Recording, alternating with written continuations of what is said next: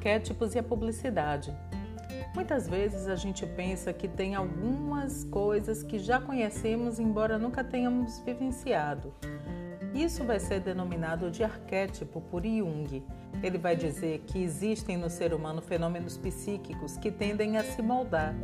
E esses moldes vão gerando padrões de imagens, de símbolos no nosso imaginário e acabam sendo herdados por nós, dos nossos antepassados, e vão de geração em geração se colocando como manifestações culturais em diferentes sociedades, não apenas na fala, como também no comportamento das pessoas.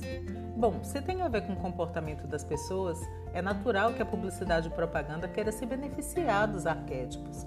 E aí é que entram a adoção de, de arquétipos na publicidade, tanto para a gestão de marca quanto para a redação publicitária.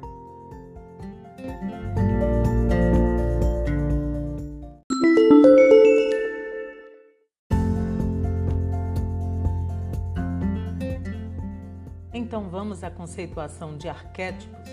Segundo Bouri, um arquétipo é um modelo universal ou predisposição para caracterizar pensamentos ou sentimentos, uma tendência não aprendida para experimentar coisas de um certo modo.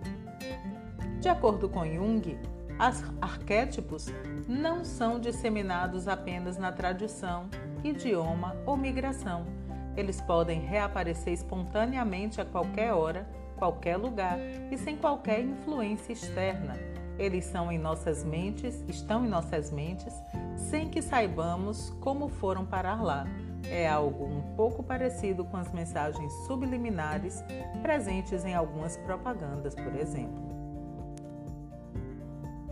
Você já ouviu falar de inconsciente coletivo?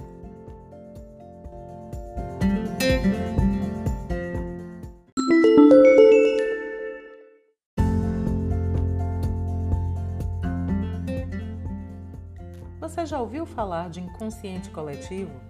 Bom, inconsciente coletivo corresponderiam aos arquétipos de Jung. Para Jung, essas imagens mentais herdadas são armazenadas no nosso inconsciente coletivo e projetam comportamentos da humanidade ao longo de tempos na história. Isso quer dizer que parte do que somos não é projeto do que vivemos e criamos, mas sim dos nossos antepassados que vivenciaram experiências e que tiraram delas noções que nós repetimos até hoje.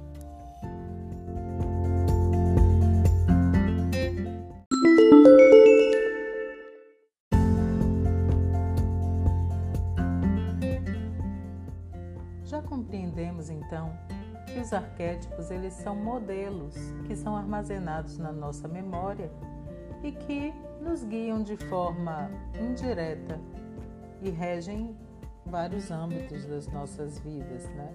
Eles podem desencadear reações favoráveis a de determinadas circunstâncias, como é, sair para comemorar alguma coisa, por exemplo.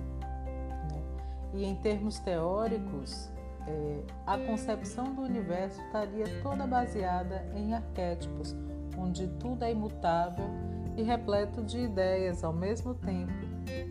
Para ficar mais claro, a gente pode dizer que os arquétipos satisfazem necessidades próprias do ser humano, como pertença a um grupo, a identidade, independência, autorrealização, estabilidade, controle, maestria, risco. Todos os seres humanos são capazes de se identificar com essas necessidades. Todos temos essas necessidades.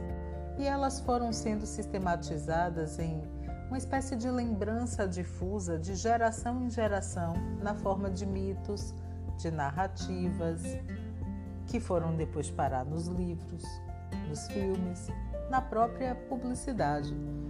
E eles hoje são muito importantes, inclusive na identidade de marca. Então, os conceitos criados a partir de Jung em 1916 vão trazer até hoje implicações utilizadas dentro da gestão de marketing e da gestão de comunicação.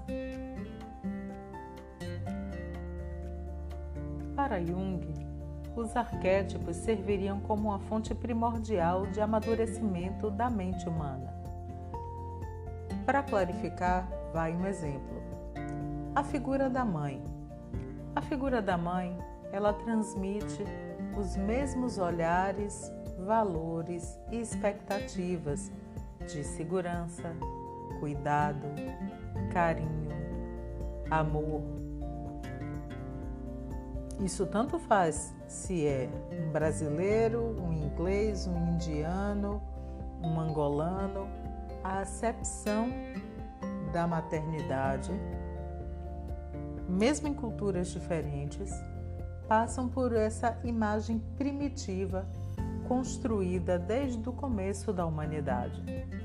Quando se vê uma, uma mãe que tem depressão pós-parto e que não gosta de estar naquele momento em função da doença da depressão pós-parto, sem querer contato com o filho, sem querer amamentar o filho, isso nos causa surpresa, contrariedade, indignação.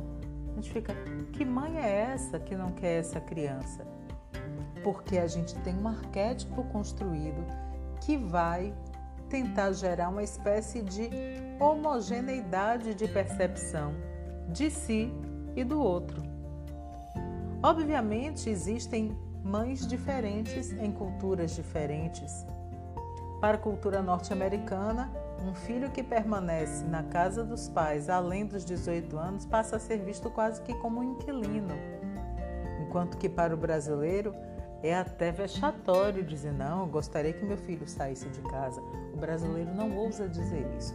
Então existem diferenças culturais, mas o arquétipo é aquilo que é indiferenciável, está ligado ao ser humano de qualquer classe social, de qualquer nacionalidade, de qualquer cultura.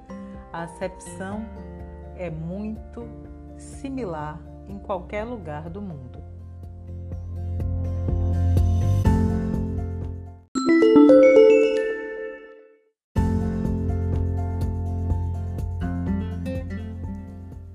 Nesse episódio, então, podemos ver que em 1919 Carl Jung cunhou o termo arquétipo para se referir a tudo aquilo que traça um perfil comportamental e também para a publicidade um perfil do consumidor.